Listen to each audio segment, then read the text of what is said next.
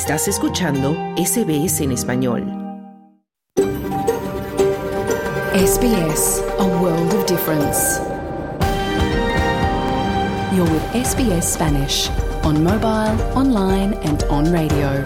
Estás con SBS en español, en tu móvil, por internet, en tu radio. Hola, ¿qué tal? Muy buenas tardes y bienvenido a SBS Audio Australia en Español. Mi nombre es Esther Lozano. Este jueves 30 de noviembre del 2023 te saludo desde nuestros estudios en el norte de Sydney, en la tierra tradicional del pueblo Cammeraygal. Y desde Melbourne, tierra del pueblo Urungeri, Noelia Blasco con las noticias. En SBS Spanish reconocemos la conexión continua e inquebrantable de los pueblos aborígenes y de los isleños del estrecho de Torres con sus tierras. Hoy vamos a contarte cómo instituciones sanitarias en nuestro país están advirtiendo que la salud y el bienestar de los jóvenes australianos están en declive. Te explicaremos por qué. Hablaremos de cómo evitar peligros en el agua cuando nos adentramos en el mar este verano y sobre todo cómo evitar encuentros con los temidos tiburones. Te contaremos qué dicen los expertos. Te traeremos la entrevista con el músico chileno Hernán Flores sobre el concierto que prepara para este fin de semana en Sydney, favoritos latinoamericanos. Todo esto y deportes hasta las 2 de la tarde, pero primero vamos al boletín de noticias con Noelia Blasco.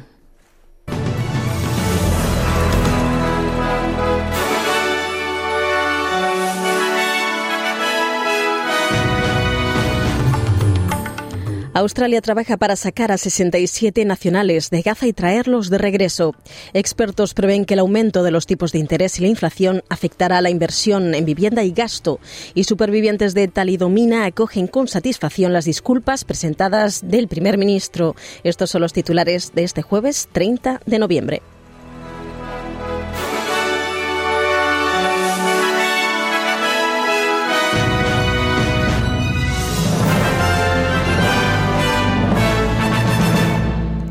Hamas ha liberado a otros 16 rehenes en el último día de una tregua prolongada en su guerra con Israel.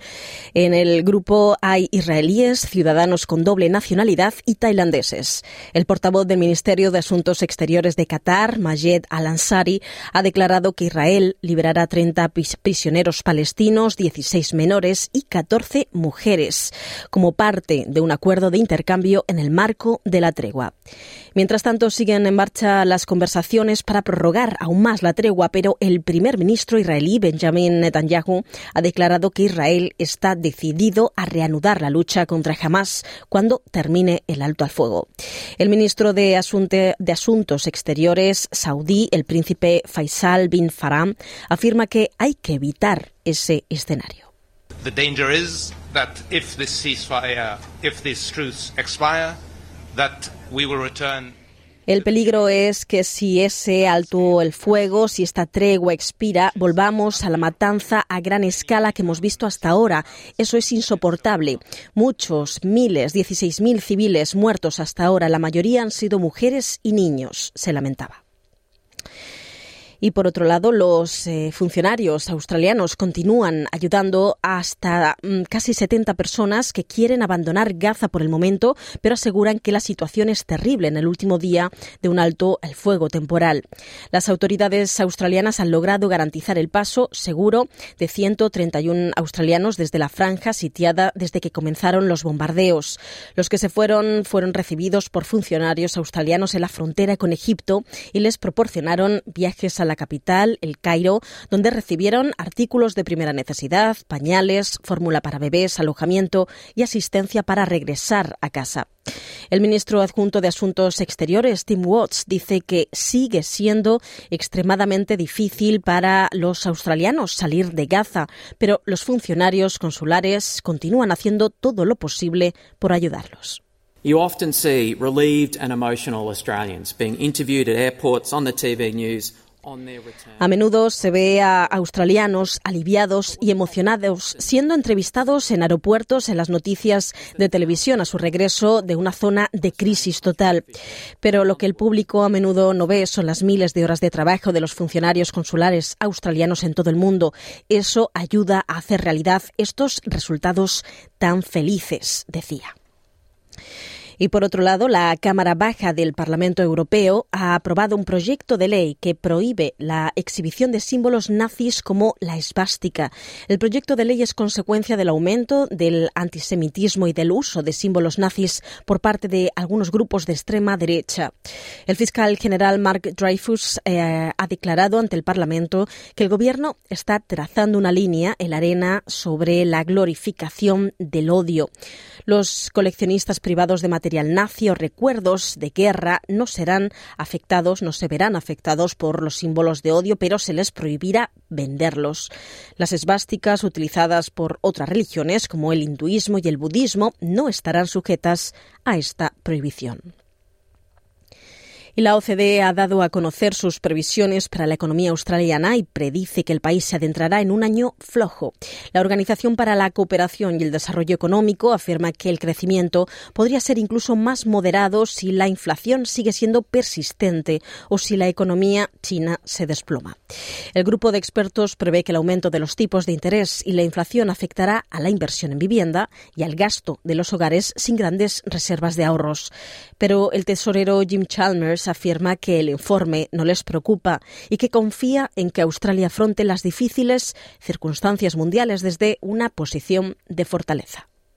Now, we're not getting carried away about these very welcome and very encouraging inflation figures. We know these monthly numbers. No nos dejamos llevar por estas cifras de inflación tan alentadoras. Sabemos que estas cifras mensuales oscilan y sabemos que la inflación sigue siendo demasiado alta.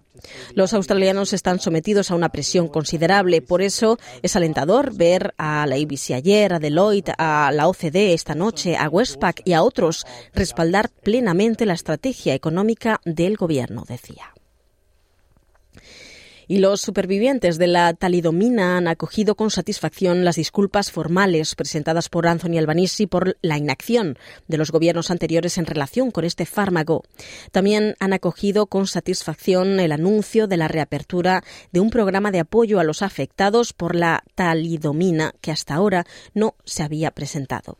Una de estas supervivientes, Sue Jerome, afirma que ha tenido que lidiar con unos brazos poco desarrollados y que todavía se enfrenta a una serie de retos con su cuerpo porque envejece de forma prematura debido a los efectos del fármaco. Jerome ha declarado a SBS News que siempre la han visto de forma diferente desde el día que nació. When I was born, I was taken away, and all mum heard the nurse saying, "Oh my God." Cuando nací me sacaron de allí y lo único que mi madre oyó decir a la enfermera fue, oh Dios mío, mucha gente se reía de mí, pero a mí me encantaban mis brazos. Yo pensaba, así soy, me gustan mis bracitos. Pero luego cuando estoy en público noto las miradas, las sonrisas y las muecas, se lamentaba. Y los estados y territorios de Australia han sido puestos en alerta máxima tras la publicación del pronóstico de incendios forestales estacionales, para este año. El Consejo Nacional de Bomberos y Servicios de Emergencia dice que las lluvias significativas de los últimos años han provocado, de hecho, un mayor crecimiento de vegetación y condiciones difíciles para completar las quemas y reducir así el peligro. Las perspectivas aseguran que las condiciones seguirán secando las cargas de combustible en áreas de Australia, incluidas algunas afectadas durante la temporada del verano negro de 2019-2020. El ministro de Gestión de Emergencias, Murray Watt, dijo que las perspectivas son un claro recordatorio de que todos los australianos deben estar preparados. Y por otro lado, se anima a los australianos a ser más honestos con los regalos de Navidad, no deseados para ayudar a combatir el despilfarro durante las fiestas que se aproximan. La petición se produce tras un nuevo estudio del Instituto de Australia que revela que unos 6 millones de australianos deben esperan recibir regalos estas Navidades que no usarán ni se pondrán y casi la mitad, el 48%, preferiría que no les compraran ningún regalo. La directora del programa de residuos y economía circular del Instituto eh, Nina Gabor ha descrito la Navidad como el mayor desastre medioambiental anual. We want people to be more honest and realize that this habit is not good for the environment. Queremos eh, que la gente sea más honesta y se dé cuenta de que este es un hábito nada bueno para el medio ambiente y que por fin llegue el momento en el que se diga, bueno, no pasa nada por no hacer un regalo físico, material estas Navidades. Sé que no ocurrirá de forma inmediata, pero una vez que empecemos a tener esas nociones, las cifras, estos temas en mente en nuestra cultura dominante, entonces creo que poco a poco empezaremos a ver los cambios, decía. Y por otro lado, el plan de la cuenca Murray-Darling del Gobierno federal fue aprobado por el Senado con una serie de, enmiendas de los diputados y los verdes. Entre esas enmiendas se encuentra el compromiso de considerar los impactos sociales y económicos en las comunidades cuando se tomen decisiones sobre devolver el agua de Murray-Darling al medio ambiente y 20 millones de dólares adicionales para salud y monitoreo del Alto mm, Murrumbidgee. La senadora independiente Lydia Thorpe obtuvo apoyo para una enmienda que garantice que se tengan en cuenta asuntos espirituales, culturales, ambientales, sociales y económicos relevantes para los pueblos indígenas y expedicionarios antárticos de Australia probarán una nueva tecnología que se espera ayude en los viajes espaciales internacionales. La División Antártica Australiana ha llegado a un acuerdo con el Instituto de Investigación Transnacional para la Salud Espacial de Baylor College con sede en Estados Unidos para realizar investigaciones que permitan comprender y gestionar mejor la salud de los astronautas en futuras misiones espaciales. Parte de las pruebas incluirán intervenciones y tecnología médica avanzada que podrán aplicarse a tripulaciones aisladas en viajes especiales espaciales de larga duración. Y la ex primera dama de Estados Unidos, Rosalind Carter, fallecida la semana pasada a los 96 años, fue enterrada este miércoles durante un funeral íntimo en su ciudad natal de Georgia después de haber recibido un homenaje esta semana.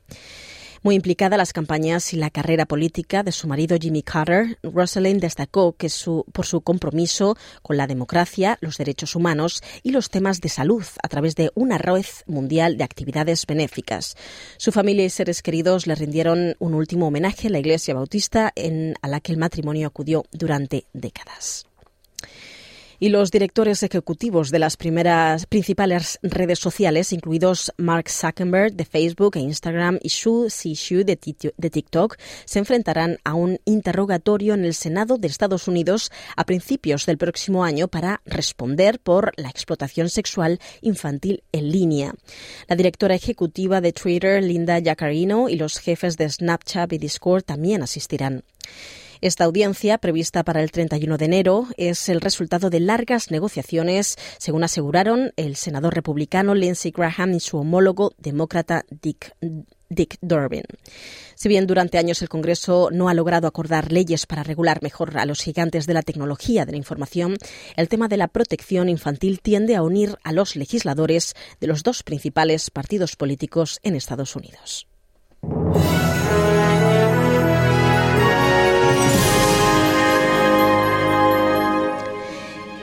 El pronóstico del tiempo para esta tarde se esperan 29 grados en Perth en una tarde bastante nublada. Adelaide 25 grados y similares condiciones. Melbourne 19 grados centígrados y ligeras lluvias. Hobart 17 grados y mismas condiciones. Lluvias también en Canberra con 23 grados centígrados. En Sydney alcanzarán los 28 grados en una tarde nublada. Solo en Newcastle con 29 grados. Brisbane 35 grados de máxima en una tarde soleada. Cairns 34 grados centígrados y sol en Darwin alcanzarán los 34 con posibles lluvias y tormentas. Hasta aquí el boletín de noticias de SBS Audio. Ahora te invitamos a continuar en sintonía de Australia en español. Mañana más información a partir de la una. Muy buenas tardes.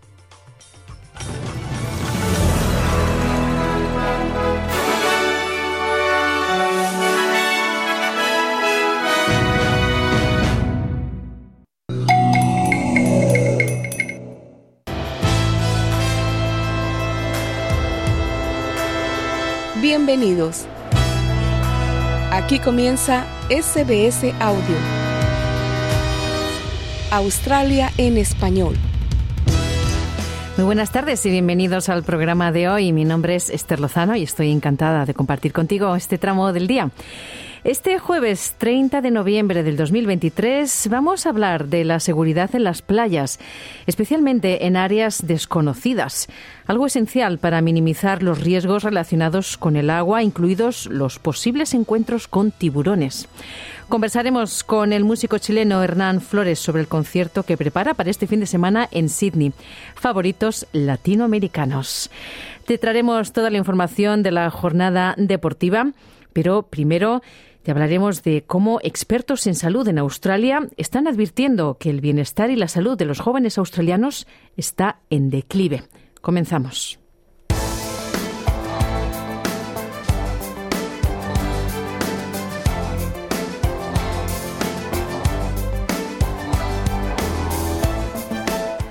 Se ha lanzado un nuevo marco nacional que rastrea la salud y el bienestar de los jóvenes en toda Australia con la esperanza de fomentar mejoras significativas antes del año 2030. La Fundación de Victoria para la Promoción de la Salud, Big Health, el Instituto de Investigación Infantil Murdoch y la Alianza Australiana de Investigación para Niños y Jóvenes han unido fuerzas, advirtiendo que la salud y el bienestar de los jóvenes australianos está en declive. Carlos Colina nos lo explica. La salud de los niños de una nación y la capacidad de ellos de vivir vidas más largas y saludables que las de los niños anteriores a menudo se considera uno de los indicadores clave del progreso social. Australia se clasifica constantemente como uno de los países más ricos del mundo per cápita. Entonces, ¿por qué la salud de los niños en Australia no solo se ha estancado, sino que en algunos casos está retrocediendo? Bueno, esta semana se lanzó un marco nacional de seguimiento de la salud de los jóvenes por parte de la Fundación Victoriana para la Promoción de la Salud, Big Health, el Instituto de Investigación Infantil Murdoch y la Alianza Australiana de Investigación para Niños y Jóvenes. Llaman al marco la Cuenta Regresiva Futura y Saludable 2030 y entregará informes anuales con la esperanza de fomentar un cambio sistemático real en la oferta de atención médica durante los próximos siete años.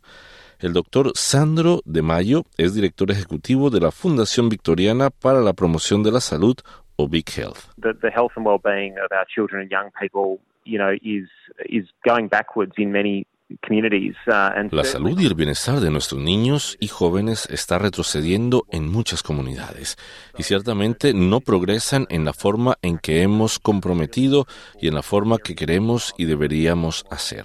Por eso, este nuevo suplemento rastrea una gama de áreas realmente críticas de la salud y el bienestar de los niños y adolescentes, desde los aspectos materiales básicos, el acceso a las bases que los niños y los jóvenes necesitan para poder prosperar, pero también, por supuesto, el acceso a un medio ambiente sostenible y saludable y un sentido de identidad y cultura.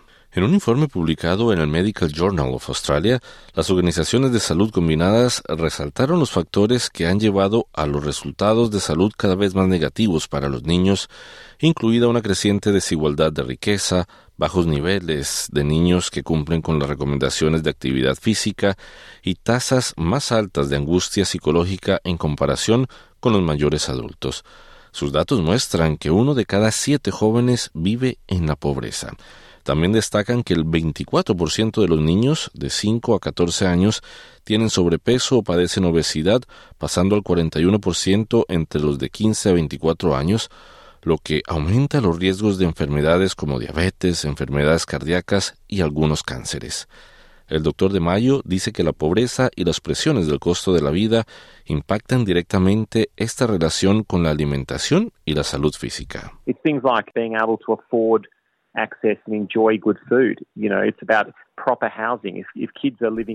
Se trata de cosas como poder pagar, acceder y disfrutar de buena comida. Se trata de una vivienda adecuada. Si los niños viven en entornos o los jóvenes no pueden pagar el alquiler para poder tener un techo de calidad sobre sus cabezas, un lugar para poder cocinar, disfrutar y compartir alimentos, esas cosas impactan en su salud y en su seguridad alimentaria. Hemos visto una duplicación de la inseguridad alimentaria en los últimos años a medida que la crisis del costo de la vida afecta a los jóvenes que son particularmente sensibles a las presiones del costo de vida. Otra área clave de preocupación identificada por el Marco Nacional es el empeoramiento de la salud mental de los jóvenes en Australia, con datos que muestran que el 40% de los jóvenes entre 16 y 24 años cumplen los criterios para un trastorno mental.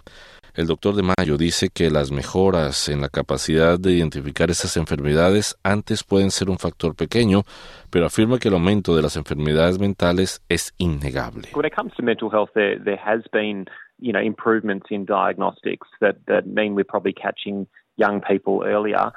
cuando se trata de salud mental, ha habido mejoras en el diagnóstico, lo que significa que probablemente estamos detectando a los jóvenes antes, pero ciertamente ha habido un aumento significativo en los últimos años, un aumento muy preocupante en la peor salud mental. Y eso se debe a cuestiones como los efectos psicológicos muy reales y el estrés causado por el cambio climático, el aumento del costo de la vida, pero también a cuestiones más profundas. Sabemos que el racismo es un factor importante en la mala salud mental de los jóvenes en Australia y un factor protector es su capacidad para conectarse con los demás. Sobre el panorama que enfrentan los niños y los jóvenes en Australia, conversamos con el médico general Gabriel Galindo. Yo creo que Australia sigue el mismo camino que siguen otros países que están más adelantados en cuanto a este tipo de problemas como son los Estados Unidos. Nosotros tenemos ciertas ventajas en este país y es que no tenemos ciudades hacinadas, tenemos mucho sol por lo general, se hace mucho ejercicio, hay mucho deporte en Australia, pero tenemos el mismo problema en el sentido de, bueno, la invasión en los domicilios y en las habitaciones de los niños de todo un sistema de jueguitos, iPads muy baratos, teléfonos celulares y demás. Y bueno, y programas muy fáciles de, conectar que hacen que el niño ahora haga mucho menos ejercicio que antes, pueda vivir enclaustrado, eh, hipnotizado prácticamente por la maquinita que tiene. Y además, bueno, tenemos azúcar en toda la comida prácticamente y muy baratas los chocolates al, al acceso de los niños que los agarran. Yo este, veo niños que me cuentan los padres que mi hijo siempre que vamos al supermercado va y agarra un chocolatín. Y si no se lo compro se lo mete en el bolsillo a ver si se lo puede llevar igual. Claro porque está al alcance de él y los chicos son chicos y bueno no entienden que hay que pagar las cosas y cosas así entonces, es el gran problema de esta época y es un desafío para los padres que están súper ocupados trabajando, criando niños este, y yendo de aquí para allá, ¿no es cierto? Eh, es un problema que se puede ver desde varios ángulos. Y bueno, termina al final afectando la parte médica, ¿no? Que es lo último que se afecta. O sea, de cada diabético que hay, hay un montón que van en camino a ser diabéticos y que todavía no lo saben. Bueno, en Australia estamos viviendo un importante problema de costo de la vida, la inflación está afectando a muchas familias, la subida de las tasas de interés y eso hace que cuando se trate de comprar cosas en el mercado para los alimentos, la gente lo piense dos veces y compre las cosas más baratas. ¿Eso también cree usted que puede estar causando un efecto en la manera como se alimentan a los chicos y que afecta también su salud física y mental? Por supuesto. Lamentablemente los alimentos más insanos son los más baratos y los centros de comida rápida son los más baratos y también los más insanos si uno este, está siempre comiendo en ese tipo de establecimientos, ¿no es cierto? Entonces, es una concatenación de problemas. Hay que entender que la salud es una pirámide. No depende solamente de si uno es sano o no, depende del medio ambiente, del estrés, de lo que pone en su cabeza y lo que pone en su boca y de cómo vive, de cuánto ejercicio hace eh, y demás. Este, yo siempre recuerdo un profesor que eh, una vez, bueno, él dijo una cosa muy cierta, que los inventos que más salvaron gente son los más básicos, que son el saneamiento ambiental, limpiar las aguas residuales y demás. Entonces, a eso se ha logrado, pero hay nuevos desafíos en esta época de la mente, llamémoslo así, donde dentro de poco todas las enfermedades van a estar curadas, entramos en una etapa dentro de la humanidad donde está la enfermedad mental, que es el siguiente paso de lo que yo creo que es la evolución de la especie humana. Por lo tanto, vienen un montón de inventos y de creaciones y demás, pero también un montón de enfermedades relacionadas con la mente y los malos hábitos mentales, como puede ser estar jugando con un iPad durante horas, prácticamente hipnotizado, con programas que están diseñados para hipnotizar a los chicos y a los adultos, ¿no? Porque también si uno va a cualquier centro, ahí están los pokis donde mucha gente también queda como hipnotizada y demás, porque está todo hecho y diseñado para eso. Bueno, ¿eso qué genera? Genera obesidad, genera sedentarismo, genera eh, dependencia mental a un juego o a una estimulación que hace que la mente no desarrolle la parte más profunda. Nosotros tenemos que entender que somos como témpanos. La mente consciente es la parte de afuera. Y el témpano, en un témpano, un tercio solamente se ve de, la masa de hielo, el resto está por debajo del agua. Tenemos una grandísima riqueza interna que si no la explotamos no vamos a encontrar nuestro potencial y vamos a ser individuos discapacitados de alguna manera e infelices porque la naturaleza nos empuja a buscar la felicidad y no la vamos a encontrar solamente en las cosas superficiales. Cuando la mente humana no está entrenada para saber cómo parar eso, termina siendo una víctima de ese tipo de manipulación mental. Y eso influye al final en el cuerpo, ¿no? Uno se queda viviendo enfrente de una computadora, eh, consumiendo información que no le da lo que necesita, perdiendo su tiempo. Y bueno, así tenemos una sociedad donde los niños no saben leer, no saben escribir, no saben analizar un texto, no tienen pensamiento crítico, y demás, ¿no es cierto? Bueno, vimos una época de encierro durante COVID que afectó tanto a grandes y chicos. ¿Qué tanto cree que tiene que ver COVID con todo esto que le está sucediendo a la salud de los más jóvenes? Bueno, el COVID generó que toda la cultura se adelante 10 años, más o menos, porque hizo que un montón de cosas que antes se hacían físicamente ahora se hacen online. Y que, bueno, eso también genera mucha gente que queda más aislada socialmente que antes. Entonces, al pasar, suceder eso, los niños tienden más a estar más aislados, los adultos también, y existe la epidemia de la soledad y la depresión, que es muy común en, Europa y que, bueno, no me sorprende que en Australia está sucediendo algo parecido. Pero bueno, es lo mismo, es cuestión de tener una disciplina y tener un balance, y hay que enseñarlos eso. Pero bueno, es una cuestión de educación. Yo creo que es un desafío nuevo que tenemos y que así hay que afrontarlo. Cada época tuvo su desafío. Cuando no teníamos agua potable era un desafío tener que ir a buscar este un jarrón de agua. Yo cuando era chico recuerdo en una casa de mi abuelo había una bomba en medio de, la tierra y de ahí se sacaba el agua.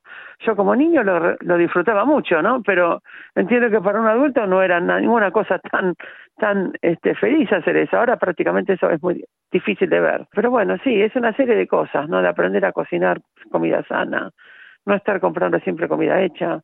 Si uno aprende a cocinar, va a ahorrar dinero, va a cocinar y va a saber qué es lo que le está poniendo la comida, va a tener a su familia más sana, se va a enfermar menos, va a tener un sistema monetario fuerte y demás. También tiene que tener una red social de amigos y se sabe y hay estadísticas comprobables que eh, la gente que medita, la gente que tiene buenas relaciones sociales, la gente que ayuda a otras personas, aunque tenga enfermedades crónicas y demás, vive más tiempo y más feliz.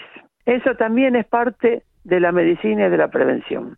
No es solamente darle la pastillita para el colesterol o para la presión arterial. Es muy importante, señor, señora que escucha esto, hacer buenas relaciones, ser un ladrillo más en el edificio de construcción de la civilización humana o de la civilización australiana o la de su barrio y la de su casa.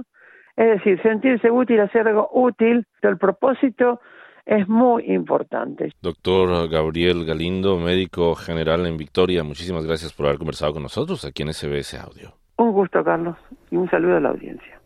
Era Carlos Colina con esa entrevista.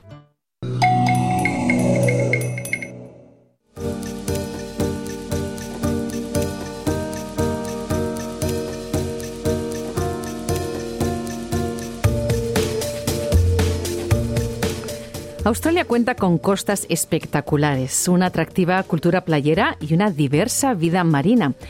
Sin embargo, es crucial tener en cuenta los riesgos potenciales. Varias criaturas marinas como medusas, urticantes, rayas y múltiples especies de tiburones habitan estas aguas, lo que requiere estar vigilantes. Comprender la seguridad en las playas, especialmente en áreas desconocidas, es esencial para minimizar los riesgos relacionados con el agua, incluidos los posibles encuentros con tiburones.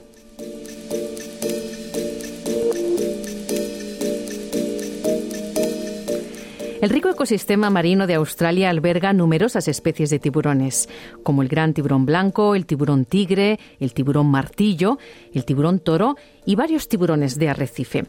Estas criaturas son vitales para preservar la salud y el equilibrio marinos, ya que actúan como superdepredadores y también carroñeros. El doctor Paul Butcher, científico especializado en tiburones, destaca su papel crucial en el mantenimiento del equilibrio ecológico de los sistemas marinos. Sharks are often referred to as apex predators, which means they are at the top of the marine food chain.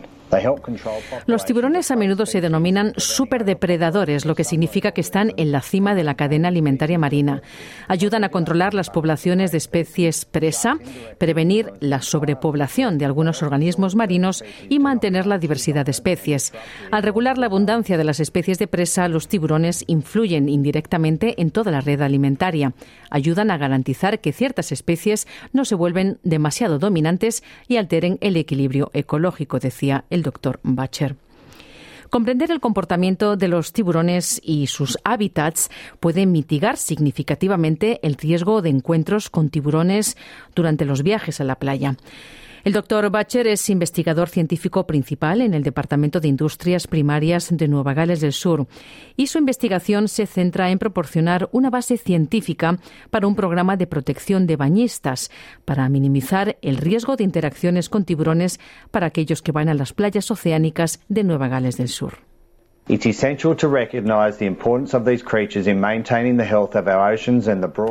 Es esencial reconocer la importancia de estas criaturas en el mantenimiento de la salud de nuestros océanos y del medio ambiente en general.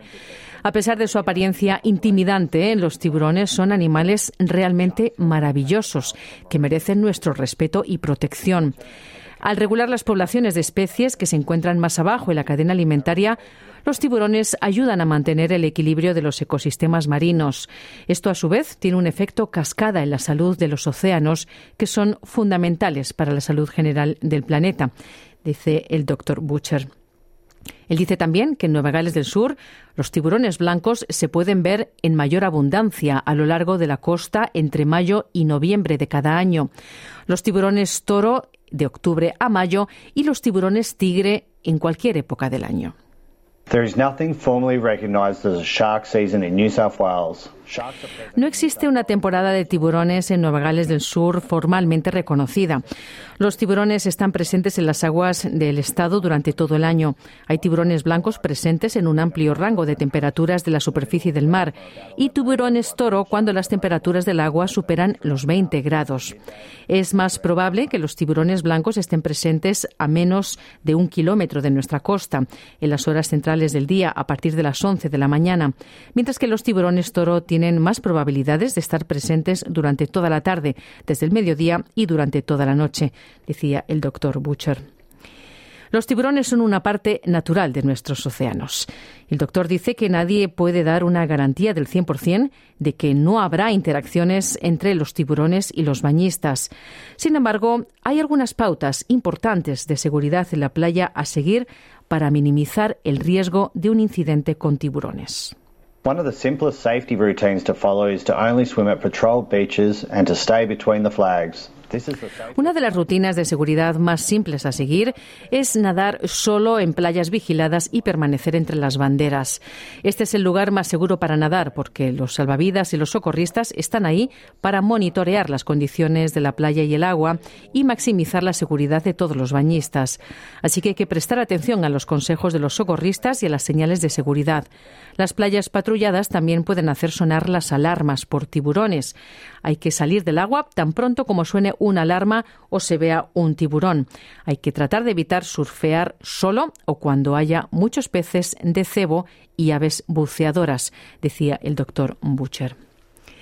Por su parte, Jazz Lois, ecóloga de impacto e investigadora de seguridad en las playas, se hace eco de este Consejo de Seguridad y está interesada también en lo que sucede cuando los humanos interactúan con el medio ambiente, para lo que dirige el equipo de investigación de Surf Life Saving Australia. The safest part of the beach is the supervised area between the red and yellow flags, where trained surf lifesavers and lifeguards keep a lookout for sharks. La parte más segura de la playa es el área supervisada entre las banderas roja y amarilla, donde los socorristas y los salvavidas entrenados vigilan los tiburones y cualquier otro peligro. Los mejores consejos y sugerencias de seguridad para reducir el riesgo de ser mordido por un tiburón son evitar nadar después del anochecer, durante la noche o antes del amanecer. También recomendamos nadar con un compañero, es decir, evitar nadar solo.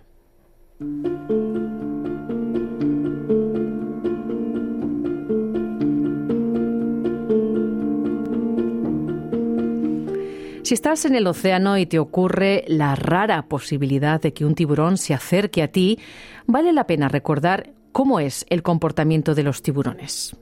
For the most part, a shark will show no interest in a human and will just look at them as they swim past. However, if you are in the water and see En su mayor parte, un tiburón no mostrará interés en un humano y solo lo mirará mientras pasa nadando.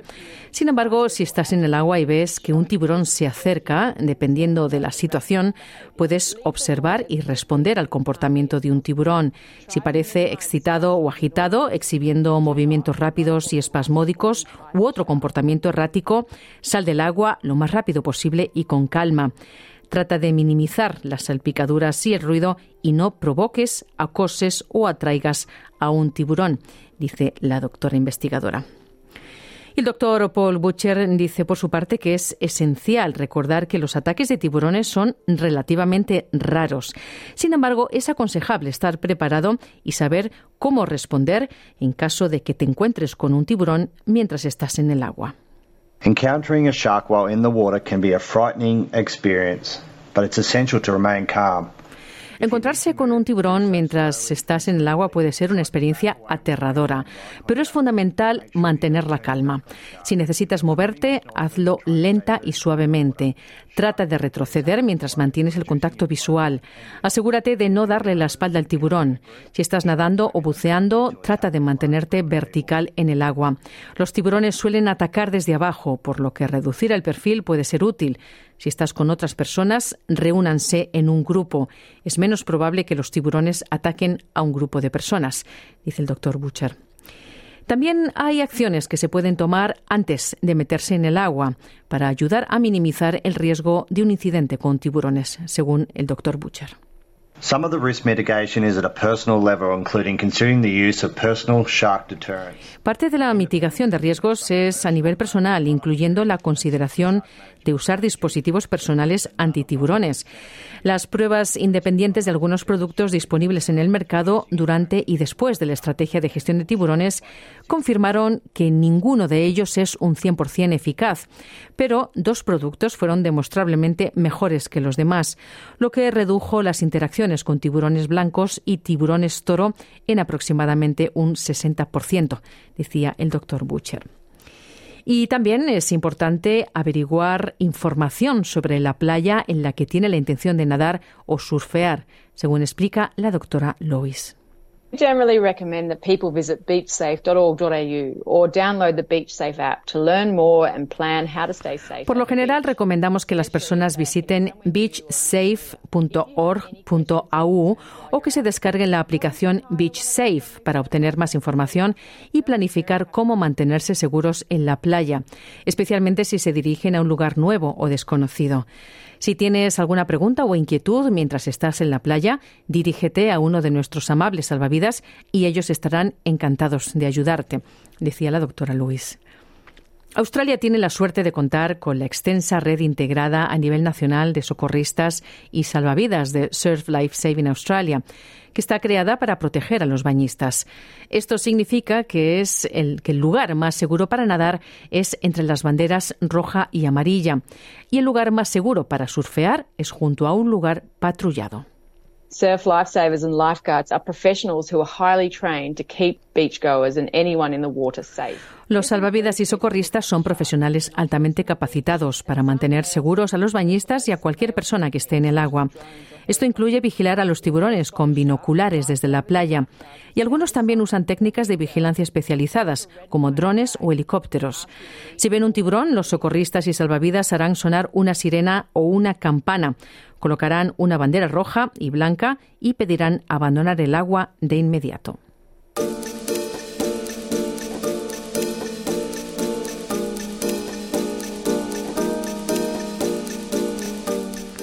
Algunos de los gobiernos estatales y territoriales de Australia tienen una variedad de estrategias para reducir los incidentes con tiburones, desde programas de etiquetado y monitoreo de tiburones, instalación de líneas de tambor y redes para tiburones, hasta el uso de drones y helicópteros para la vigilancia aérea.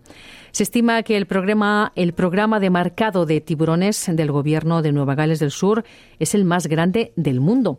El doctor Butcher dice que el marcaje de tiburones puede significar que los bañistas pueden recibir alertas en tiempo real si hay tiburones marcados en el agua. Sharks tagged by DPI contractors are fitted with external acoustic and identification tags. Los tiburones marcados por contratistas del DPI están equipados con etiquetas acústicas y de identificación externas. Todos los tiburones marcados acústicamente pueden ser detectados en la red de 37 estaciones de escucha de tiburones, marcados en tiempo real en la costa de Nueva Gales del Sur. Cuando un tiburón nada a menos de 500 metros de una de estas estaciones de escucha, se envía una alerta instantánea a la aplicación Shark Smart. Los bañistas pueden descargar la aplicación y configurarla para recibir alertas de tiburones etiquetados en ciertos momentos y lugares, explica el doctor Butcher. La conservación de los tiburones también es importante, por lo que hay que recordar estar alerta, pero no alarmarse, y sobre todo mostrar respeto por estos superdepredadores de los mares. Es algo vital, según dice el doctor Butcher, ya que los tiburones no solo son parte integral del ecosistema marino, sino que también han encontrado su camino en nuestra cultura. Sharks have captured the imagination of people worldwide, Los tiburones han capturado la imaginación de las personas de todo el mundo, especialmente de las personas de las primeras naciones durante miles de años, lo que ha dado lugar a una amplia gama de referencias culturales en las historias y el arte indígenas, así como en la literatura, las películas y el arte modernos. Esta fascinación cultural ha contribuido a aumentar la conciencia y el interés en la conservación marina, lo cual es importante. Era el doctor Butcher terminando este reportaje para la serie de podcast Vida en Australia.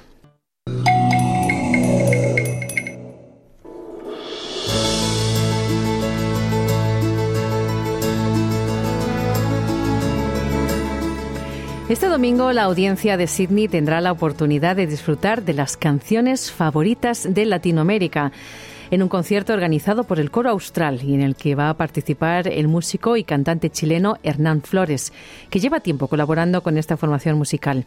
Hablé con Hernán de este concierto y de sus favoritos latinoamericanos. Esto es eh, algo que he estado preparando el, Coro Austral eh, por, un par de meses ya. me invitaron a que participara. El tema de la noche se llama Favoritos Latinoamericanos. Eh, Guantanamera, The Girl from Ipanema, Pésame Mucho, Chan Chan, La Cocina y el Mar. Varias cosas que son prácticamente lo más conocido latinoamericano, sobre todo aquí en Australia y también en el resto del mundo. Sí, los temas que tú vas a cantar eh, son La Bamba de México y también vas a cantar Gracias a la Vida de Violeta Parra. ¿Por qué has elegido estos temas como tus favoritos, sobre todo siendo tan diferentes?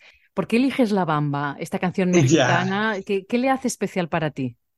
Mira, La Bamba no es uno de mis temas favoritos. Eh, sobre todo la versión, la versión rock, que es la más conocida, no es mi versión favorita, pero La, la Bamba es una mm, canción tradicional mexicana que mm, se usa mucho para, las, para los matrimonios, como vendría a ser, por ejemplo, Guantanamera en, en Cuba, que tiene muchas diferentes estrofas que se cantan y depende de quién lo esté tocando o cómo lo pidan, son las estrofas que va a tener ese día que se interpretan. De todas maneras, este, este, esta música no solo se toca en, en matrimonios, pero es bastante popular en México hacerlo para los matrimonios. Y como tú te imaginarás, el ritmo es bastante diferente. Entonces, ¿por qué yo elegí esto para en esta ocasión?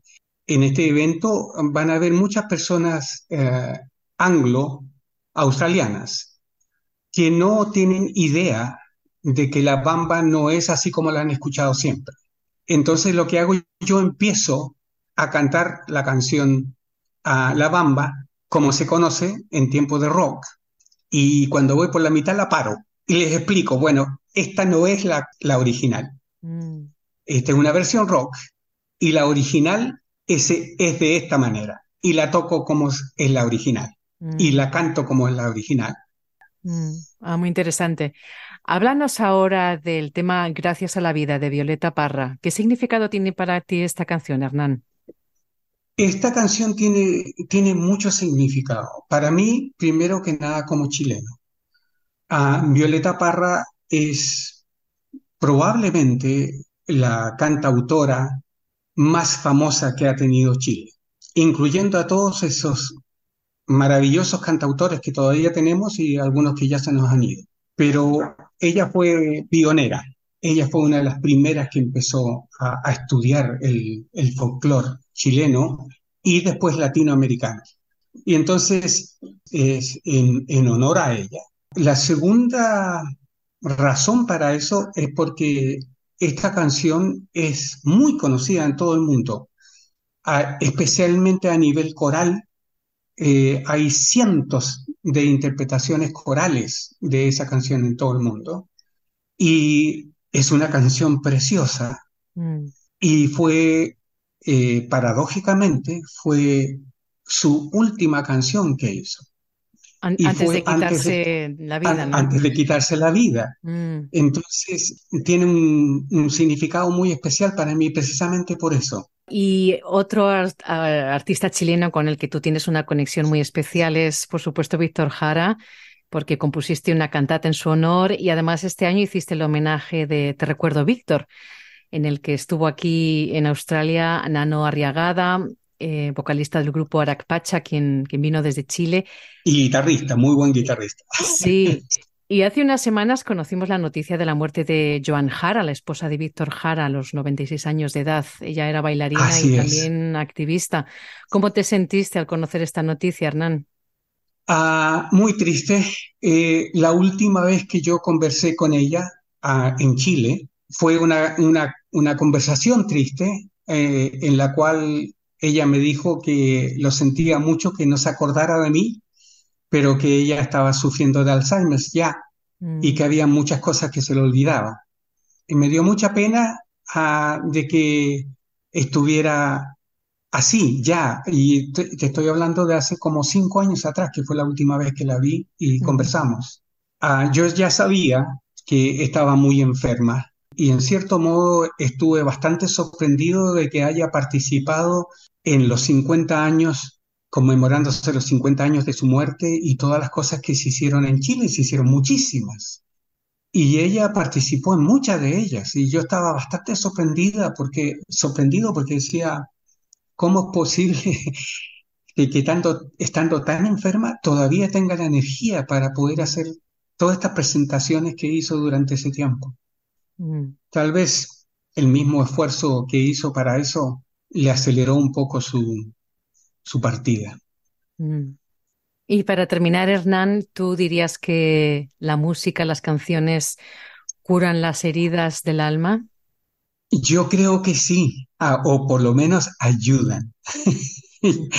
Yo no diría que las curan, pero ayudan a suavizar el dolor, no hay duda de eso. Y también ayuda a, a calmar el alma un poco. Muy bien, pues ahí queda esa invitación para este concierto de favoritos latinoamericanos que va a ser en, Sydney, en, en, la iglesia de Balmain en St. Augustine's Church a las dos y media, el domingo 3 de diciembre. Ahí podrán escuchar a Hernán Flores y el coro austral, eso es. Pues muchísimas gracias, Hernán, por estar, por compartir con nosotros un día más aquí en SBS Audio. Muchas gracias por invitarme a estar en el programa.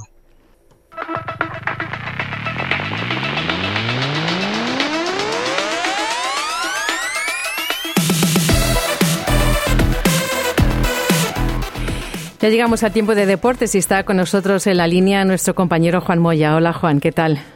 Buenas tardes, todo muy bien. Bueno, vamos a empezar a hablar con, de fútbol porque las Matildas se preparan para las Olimpiadas con un partido con Canadá. Claro que sí. Eh, son dos partidos y ya es lo último que se juega en este año. Son dos partidos internacionales y van a jugar en Canadá, en British Columbia el viernes, mañana viernes, de Canadá a las 19.30 eh, horas, Canadá se enfrenta a Australia. El partido viene para el día sábado de Australia, más o menos a eso de las 2.30 de la tarde. Y luego el día miércoles 6 de diciembre, el segundo partido amistoso, y de ahí Australia se descansa eh, como selección, pero las jugadoras tienen que seguir participando en sus, en sus eh, respectivos equipos y luego el equipo se tendrá que rearmar nuevamente para irse preparando para las Olimpiadas de París 2024. Muy bien, y también hay partidos de la A-League masculina mañana exacta fecha mañana en Brisbane Royal, que necesita puntos, se enfrenta a Western Sydney Wanderers a las 19.45 em, del SD Australia en el eh, en, Queensland, esperando que haya un gran marco de público porque Western eh, Sydney Wanderers está jugando muy buen fútbol. Muy bien. Nos vamos a Europa porque está allí la Champions League, hay resultados de grupos. Bueno, el Real Madrid ganó el quinto partido consecutivo, derrotó al Napoli por 4 a 2 y ya clasificó directo a los octavos de final de la Champions League de Europa. La Real Sociedad también clasificada eh, al empatar 0 a 0, frente al el Salzburg y el Sevilla perdió 3 a 2 eh, con el PSB de Holanda y ha quedado fuera de la Champions League. Tiene la chance de terminar tercero en el grupo y poder clasificar a la Liga de Europa. También hay Champions League Asia. Tenemos resultados ahí, Juan. Claro que sí, un muy buen resultado. El Melbourne City eh, empató 3 a 3 frente al Benforet Kofu en Tokio. Con esto, ambos equipos sumaron nueve puntos, queda un partido más, por lo tanto, el Melbourne City tiene gran chance de pasar a la siguiente ronda. Juega de local frente al Sejong de China eh, en dos semanas más en el Amy Park de Melbourne. Y también está la Copa de Asia con dos equipos australianos, que además hay un problema con las visas. ¿Qué está pasando? Bueno, eh, vamos a comenzar con el Central Coast que juega en el, grupo G. Empató ayer eh, con el Terengganu de Malasia 1-1. Eh, Central Coast tiene 10 puntos y necesita sumar dos puntos más para clasificar. Queda una fecha más y va a jugar frente al Estalión de Filipinas en Filipinas. Y en el grupo F, el MacArthur se enfrentaba al Chan United. MacArthur eh, debe, debía de jugar en Sydney, pero lamentablemente por problemas de visado, eh, eh, Australia, el gobierno de Australia negó el visado a la delegación del Chan United porque vienen de Myanmar. Myanmar, recordemos que hace un tiempo atrás hubo un golpe de Estado, sacaron a la presidenta y Australia está, no sé si ha roto relaciones, pero impidió que la delegación de dicho país eh, regrese, eh, venga a Australia. Por lo tanto, el partido del MacArthur, MacArthur tiene que hacer de local en Tailandia. MacArthur tiene nueve puntos, ganando este partido se clasifica a la siguiente ronda. Nos vamos ahora al tenis porque hay cierta controversia con las organizaciones y con la ATP. ¿Qué está pasando ahí? Bueno, lo que pasa es que la ATP organiza los eh, torneos de 250, 500 y los Master 1000, pero hay unas, eh, a través del, del canal del tenis, se indica, eh, hubo unas declaraciones donde los Grand Slam que organizan los cuatro grandes torneos del mundo, Australia, Roland Garros, Wimbledon y el Abierto de Estados Unidos, podrían tomar el control de los Master 1000 lo que significaría que la ATP solamente estaría a cargo de los torneos menores como son los 250 y los 500. Eh, la Federación de Tenis organiza la Copa Davis de mujeres y la Billie Jean King, eh, perdón, la Copa Davis de varones y la Billie Jean King de, eh, damas. Y por lo tanto, la ATP, la Asociación de Tenistas Profesionales, perdería el, control de los Master 1000 y se agregaría uno más. En este momento hay nueve torneos. Se agregaría uno más y sería el décimo Master 1000. Se jugaría en Arabia Saudita. Y esto como este torneo se jugaría antes del Abierto de Australia. ¿Y, mm. ¿Y, por qué está provocando todo esto? No quieren lo que pasó en el, en el golf, porque Arabia Saudita quedó afuera de organizar torneos en el golf y luego creó con el con la cantidad de dinero que tiene Arabia Saudita, creó una liga paralela a la competencia de golf, que se llama la LIV. el tenis no quiere eso, que se crea una liga paralela de tenis. Por lo tanto, va a ver si se puede hacer. la idea es que los grandes Slam controlen en los Master 1000 y se agregue a Arabia Saudita como un torneo más. Increíble lo que hace el dinero. Exactamente, sí. Ahí estaremos pendientes. Y en el ciclismo, bueno, Oscar Sevilla ficha de nuevo por Colombia. 47 años y ha firmado por el equipo colombiano Medellín EPM. Eh, eh, tuvo un muy buen año, ganó 11 carreras este año 2020, ganó la Vuelta de Panamá y el Tour de eh, Hainan en China una gran presentación, un ciclista muy disciplinado, con 47 años, aunque siga pedaleándose increíble y va a renovar un año más. E, él lo ha tomado así, mes por mes, pero sí va a estar dispuesto y va a estar preparado para correr el próximo año y ya comenzó su preparación para llegar en buena forma al calendario 2024. Y la otra noticia que tenemos de ciclismo es femenino, que por primera vez se corre eh, el criterio de ciclismo femenino en España. Reinas de la Alhambra. El domingo 3 de diciembre se corre en la Gran Vía de Colón, en Granada, el Gran Premio eh, de las Reinas de Alhambra, uno de los últimos eh, carreras de ciclismo femenina en la temporada 2023. Estará presente eh, Mavi García, nueve veces campeona del mundo, y la sudafricana Ashley Burland, dos veces terminó en el podio en el Giro de Italia. Buena noticia para el ciclismo femenino. Sí, excelente. Y ahora en MotoGP, bueno, sabemos que Mar Márquez va a tener otra operación. ¿Qué le está pasando? Bueno, eh, es una operación de rutina. Generalmente esto ocurre a todos los, a todos los quienes participan en, las competencias de moto. El, síndrome de eh, compartimental, que, es, es eh, que sufren todos los pilotos es una sobrecarga muscular a los de los antebrazos.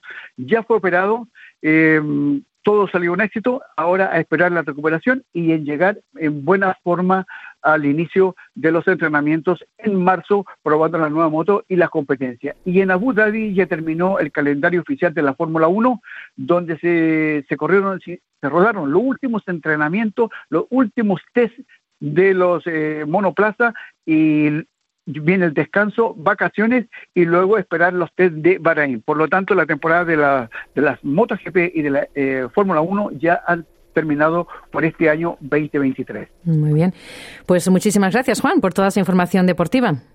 Buenas tardes, buena suerte.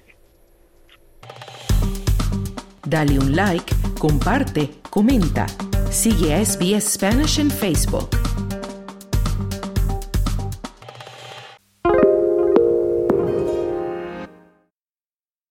SBS is Australia's most trusted multilingual broadcaster. Our listeners are loyal, highly engaged, and have supported countless local businesses. We offer advertising packages for businesses of all sizes. Our experienced sales team will guide you through the process of owning a great campaign. Bring your own ad or have our production team make you something in one of our 68 languages. Start the conversation with your new audience today. Email sales at sbs.com.au.